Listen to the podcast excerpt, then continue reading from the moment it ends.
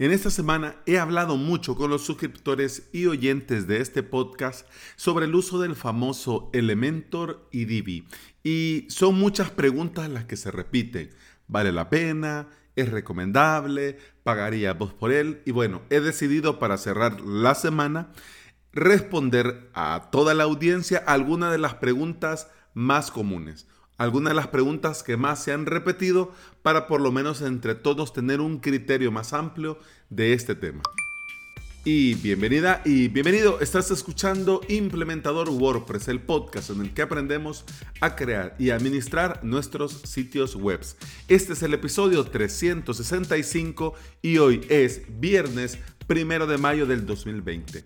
Si estás pensando en crear tu propio hosting VPS para crear tus propias webs con WordPress y querés aprender por medio de videotutoriales, te invito a suscribirte a mi academia online, avalos.sv.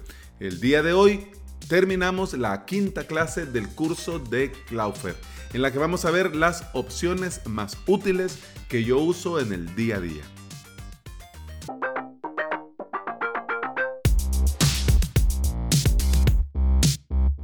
Y vamos al lío que este tema trae cola. Primera pregunta, ¿es mejor aprender a crear webs con Elementor y Divi que con otro tipo de framework o con otro theme? Bueno, como todo en la vida y más en la implementación de sitios webs con WordPress, depende. Y te voy a decir de qué depende. Depende del sitio web, depende del tipo de webs qué vas a hacer, qué querés hacer.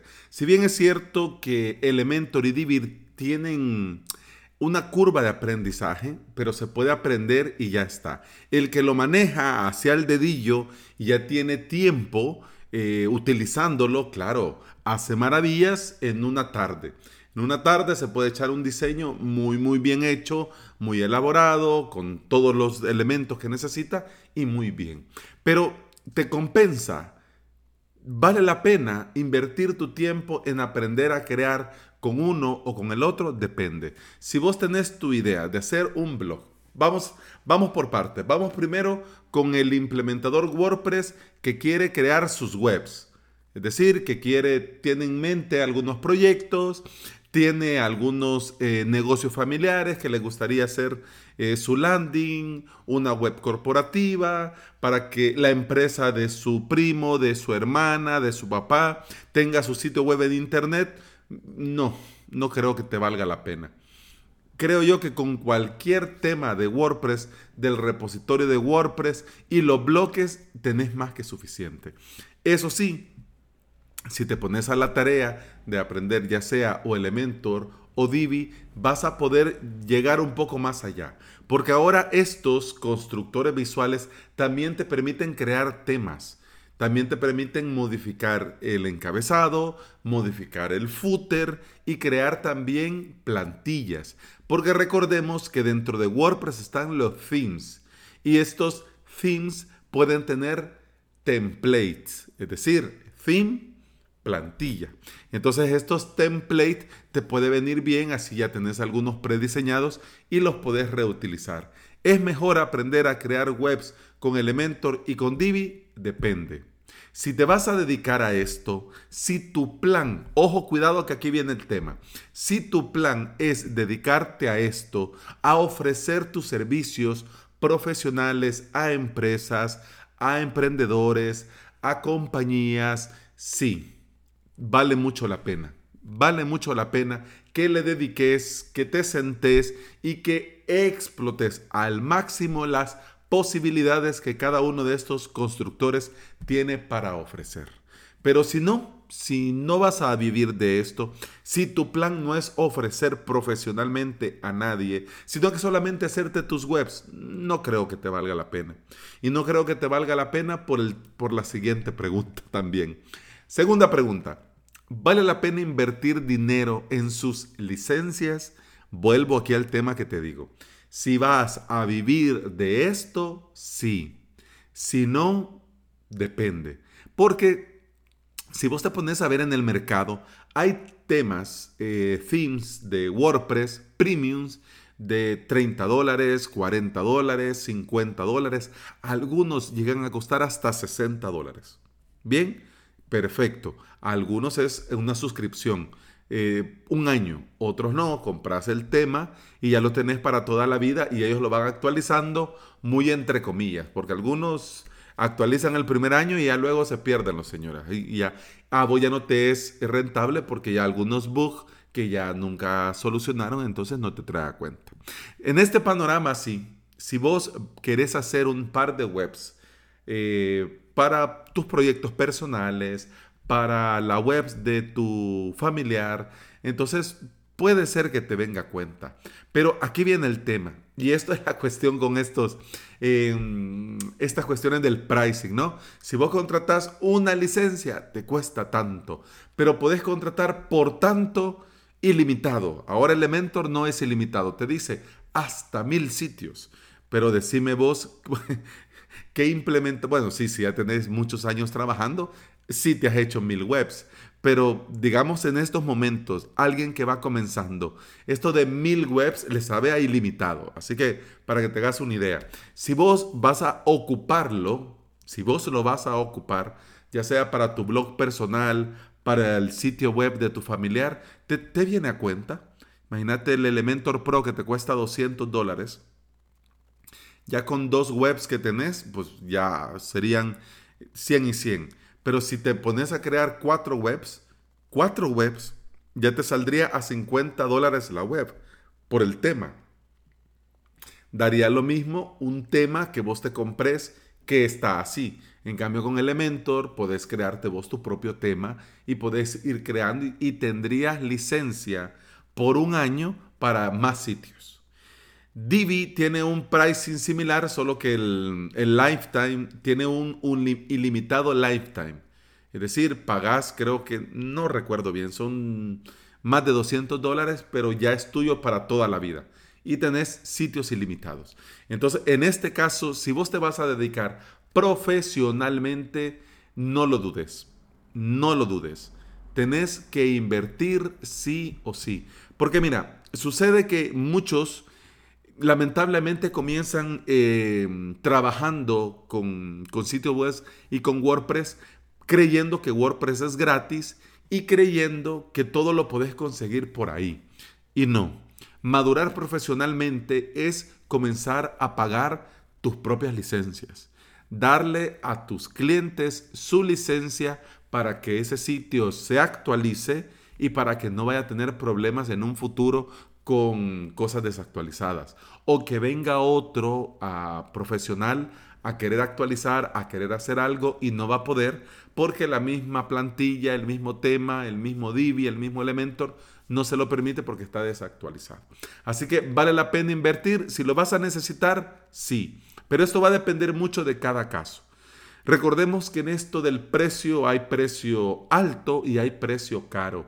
Si vos lo que usás, lo usás a diario y le sacás el jugo, pues era un precio alto, pero no es caro. En cambio, si vos invertís en algo que lo usás una vez al tiempo o muy de vez en cuando, entonces sí, eso fue muy caro. Así que vale la pena invertir. Si vas en serio, si querés trabajar de esto y vivir de esto, vale la pena. Siguiente pregunta. ¿Se trabaja más rápido con un maquetador visual que con los bloques? Depende. Si ya tenés experiencia, si lo usas a diario, si ya has desarrollado muchos sitios, si has ido viendo cómo el constructor visual, el maquetador visual ha ido evolucionando con el tiempo, es decir, si ya sos un zorro viejo, hombre, sí. Mira, pim, pam, pum, en tres patadas ya lo resolviste. Pero si sos un usuario nuevo, así como Alex Ábalos, que nunca había metido sus manitas en estos constructores visuales, porque, uy, son el diablo, uy, la velocidad de carga, y no, pues no.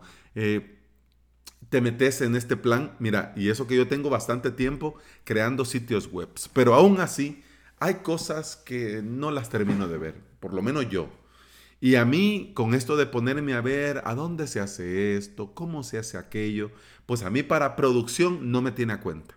Me tiene más a cuenta salir con Genesis Frameworks, con un child theme optimizado, que ya lo tengo yo al dedillo y ya sé los hooks de Genesis, cómo, cuándo y a dónde, me sale más a cuenta así, a mí. Pero eso vamos a lo mismo también. Mira, y entonces con Genesis es más rápido. No, lo que pasa es que yo ya tengo más experiencia. ¿Qué te quiero decir?